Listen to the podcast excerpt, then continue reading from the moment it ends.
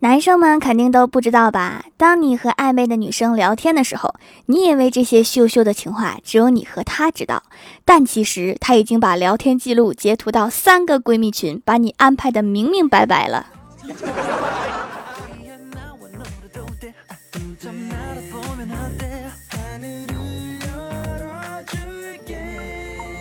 Hello，蜀山的土豆们，这里是全球首档古装穿越仙侠段子秀《欢乐江湖》，我是你们萌逗萌逗的小薯条。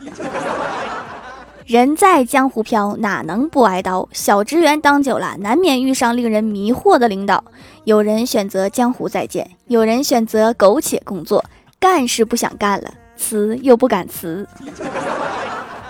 今天就给你们分享一下，有一个沙雕老板是什么样的感受。我哥之前上班的时候，在办公室看 NBA 总决赛，骑士对勇士那年，结果老板连续罚了他三次五十块钱，因为我哥粉勇士，老板喜欢詹姆斯。这是什么奇葩的罚款理由？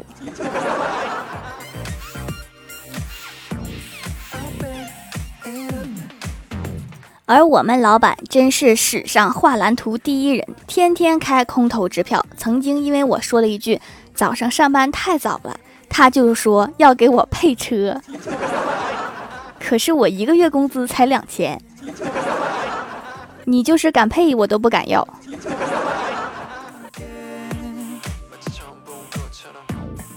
后来我们领导让我和他一起去贴广告，他死命要把一米多高的广告纸贴在人家 ATM 机上，我真的是拦了，但是拦不住啊。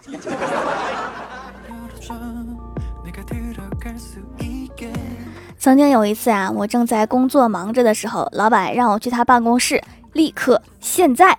我以为我工作出了什么问题，结果我战战兢兢的进了他的办公室。他跟我说：“薯条啊，我新买的小爱同学不会用，你会吗？”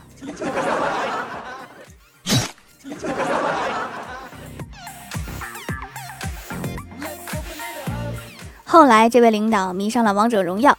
知道我也玩这个游戏，他就每天一见到我就问我什么段位啦，然后就跟我各种吐槽今天晚上遇到的坑货，然后一看到有人去前台咨询，看起来年纪不是很大，就跑过去问你玩不玩王者呀，还让人家带他。话说，作为这个公司的领导，不应该先聊业务的事儿吗？怎么这么没溜呢？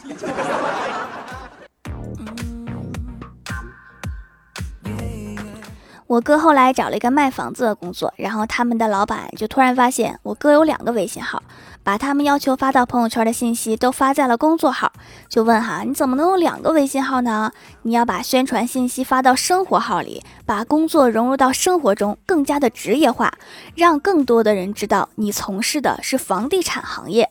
然后我哥说，老板是你让我开的小号啊，你上次说我的生活圈都是穷鬼，都买不起咱们的房子。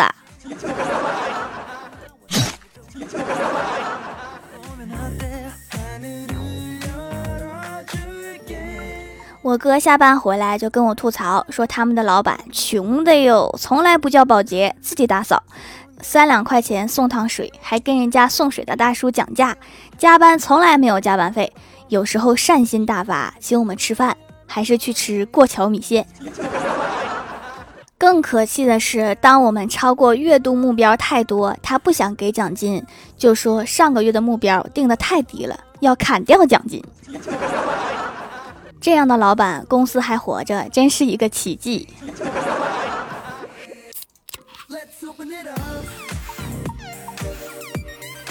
第二天和小仙儿讲了这件事情，小仙儿一脸平静地说：“这都不算什么。”我之前的老板每个月都要扣一百块钱请保洁阿姨，我们公司三四十个人，保洁阿姨工资两千五，剩下的钱她自己收着，还没事就扣钱，几百几百的扣，扣完当天晚上就去吃大餐，用别人的钱吃大餐，总觉得带着别人的诅咒吃饭容易吃出点危险。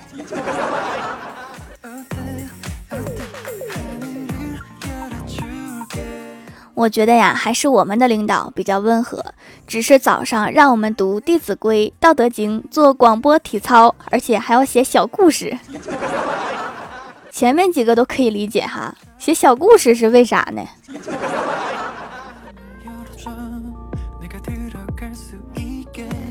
前两天我们的领导在一个会上夸奖我们一个姓朱的同事，你们看看他的工作态度，他和你们在一起简直就是朱立人群。头儿，你这确实是在夸他吗？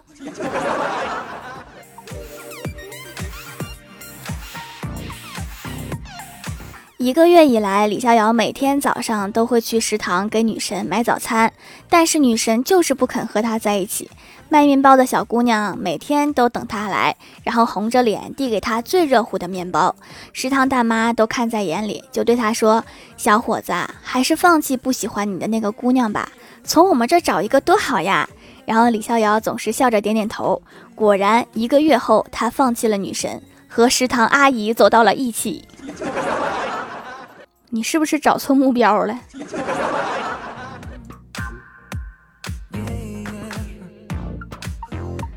郭大侠昨天回去看到老婆有点不开心，想逗她开心，就开玩笑说自己捡了一千块钱，结果老婆信了，非要他全都交出来。郭大侠坦白说是个玩笑，然后他老婆不信，给了他一顿胖揍，还抢走了他身上仅有的二十块大洋，然后逼他写下了欠九百八十元的欠条。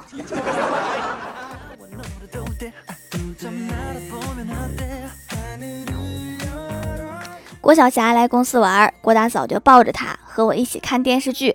电视上演的那个小萝莉啊，特别萌，我忍不住感叹道：“如果我有一个女儿的话，我肯定天天给她买好吃的好用的，还买漂亮的小裙子给她穿，她要什么就给买什么。”这时，一直躺在郭大嫂怀里的郭晓霞一把挣脱他妈，跳下来对我说：“薯条姐姐，你看我怎么样？”我说：“什么怎么样啊？给你当女儿呀！”要不要这么敷衍？你是男的呀。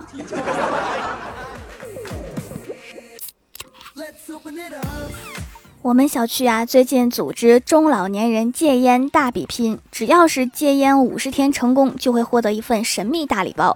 就这样，我老爸兴冲冲地报名参加了活动，天天忍受着戒烟的痛苦，数着日子。然而五十天过去了，老爸满怀激动地给居委会打电话，准备领取神秘大礼包。结果居委会的小伙子告诉他，自身的健康就是最好的礼物。就这样，老爸在阳台抽了整整一包烟，说：“冷静，冷静。”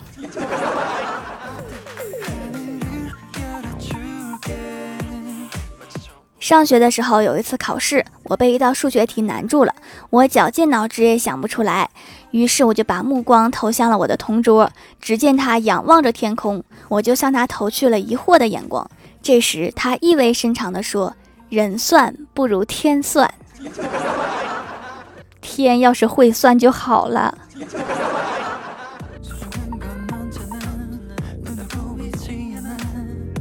Hello，蜀山的土豆们，这里依然是带给你好心情的欢乐江湖。点击右下角订阅按钮，收听更多好玩段子。在微博、微信搜索关注 NJ 薯条酱，可以关注我的小日常和逗趣图文推送，也可以在节目下方留言互动，还有机会上节目哦。下面来分享一下上期留言。首先第一位叫做白居易，他说：“条啊，你上期说的日语版的火影是不是这样的？一袋米要扛几楼？一袋米要扛二楼？一袋米有多沉？十个人抬？应该是这个吧？”对，就是这个。你说他们都当火影忍者了，怎么还给人家送大米赚外快呢？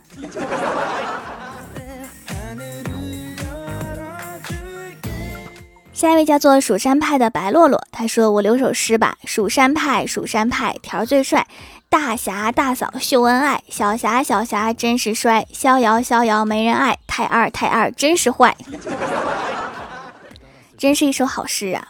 你应该多写几首。”整一个诗集。下一位叫做零食派掌门汤圆酱，他说：“条啊，给你列一下我从一六年到二零年的变化。学辉每天不一定听不听，有时还听别的。学渣大部分时间都在听，有时点赞，从来不评论。”学民每期点赞，时不时评论。学霸已经在圈子里面传开了条掌门。学神写作业听条，洗澡听，睡觉听。老师每天嘴里面都念叨条，听到类似的一些事情就会想起条掌门的段子。校长加了条的微信，有时掌门会读总结。我现在已经吸了条掌门的毒了，大爱条爱条条。这是什么学校啊？这是蜀山小学吗？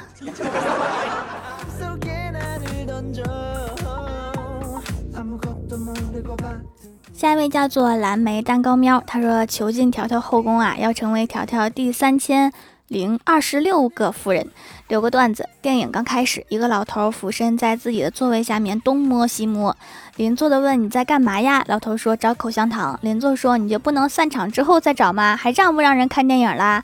老头说：“那不行，上面粘着我的金牙，好值钱的口香糖。”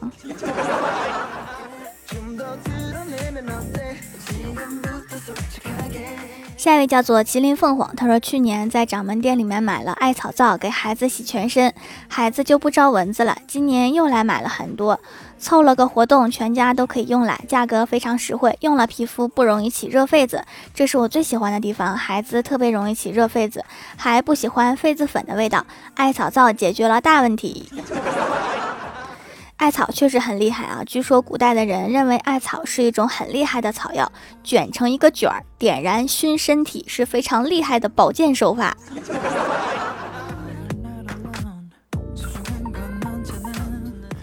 下一位叫做南希中的梦，他说我又又又又又来混眼熟啦。此段子是我和我闺蜜的聊天记录。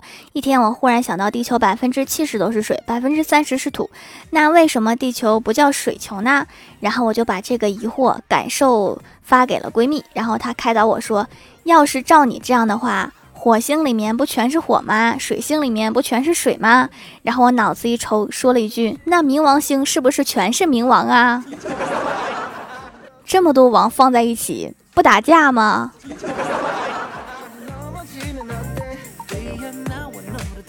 下一位叫做最可爱的皮卡丘，他说：“条啊，我又来了，留个段子，一定要读啊，请大家记住一句话：早饭一定要吃。当然不是因为健康不健康，而是因为这是你一天当中最便宜的一顿饭。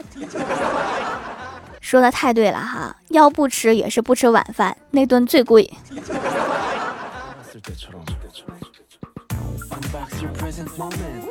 下一位叫做养了颗星星，他说：“条，你知道美颜相机和普通相机的区别吗？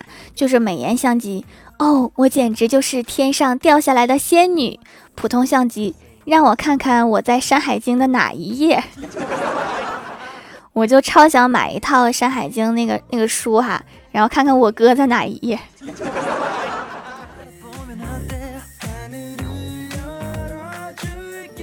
下一位叫做蜀山派小土豆，他说：“条啊，又不读我，给你讲个故事吧。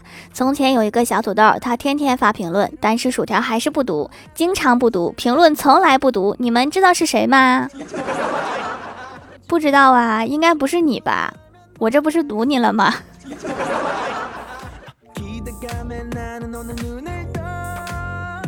下一位叫做菠萝阿仙，他说：“条啊，我听了你的节目四年了呀，怎么办？我发现我已经中毒了，太可爱了吧！我想当你的小老婆，么么。小老婆是多小的那种啊？我已经有三千多位夫人啦。”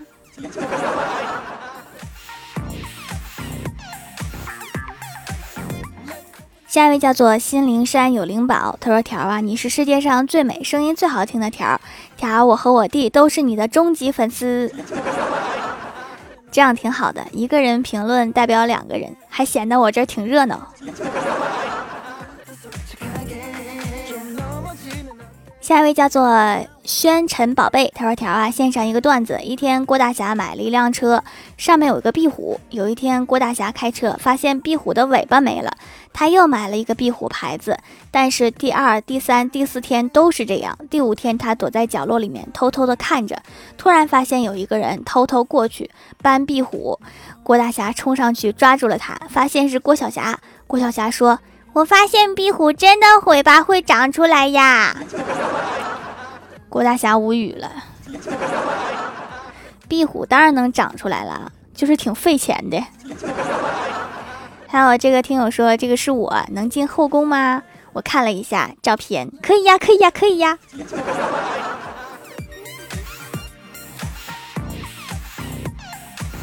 下一位叫做千玄零落，他说条啊留个段子，听说今晚气温会下降至零下三度，如果怕冷可以去钻墙角，因为墙角九十度；如果还冷可以躺在地上，因为地面一百八十度；如果还冷可以自己转一周，这样就有三百六十度了；如果还是冷的话，可以去众里寻他，因为众里寻他千百度。我猜站到直角那儿就挺烫了，我都不敢躺在地上。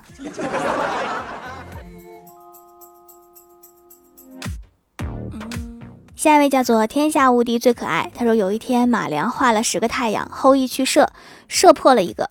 女娲去补，最后剩下一个太阳。夸父去追，累死了，化作一座山，挡在愚公家门口。于是愚公就开始移山，把山上的石头丢进海里，导致海水上涨，淹死了精卫。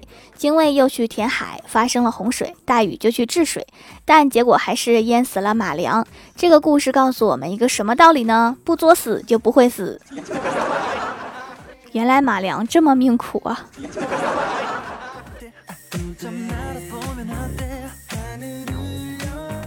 下一位叫做 T B 二四九七二幺八，他说听了掌门的节目，准备试试祛痘的皂皂，背部起了很多痘痘，自己一个人住，涂药太难了，就选择用手工皂，结果才洗了没几天，竟然都变小了，有的干巴巴的，只剩下一点干枯的尖儿。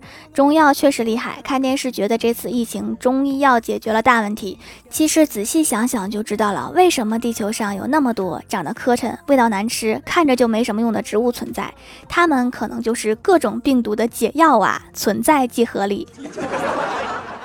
你说的对哈，中国人把地球上长出来的东西分成三类：好吃的叫食物，泡水的叫茶，难吃的叫草药。我总结的是不是不错？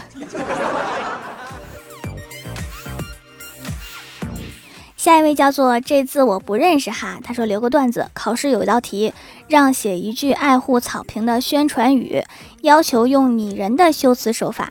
郭晓霞大笔一挥，写道：“小草说，今天你踩在我头上，明天我长在你坟上。”这么暗黑的小草，确实谁都不敢踩。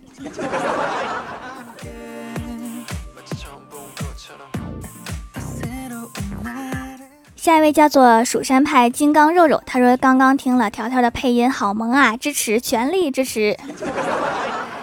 对哈，我在动态里面分享了几个配音。话说喜马拉雅的动态有点难找，每次打开就一串推荐，然后我就忘了我要找哪个页面了。好啦，本期节目就到这里啦！喜欢我的朋友可以支持一下我的淘宝小店，淘宝搜索店铺“蜀山小卖店”，薯是薯条的薯就可以找到啦。以上就是本期节目全部内容，感谢各位的收听，我们下期节目再见，拜拜。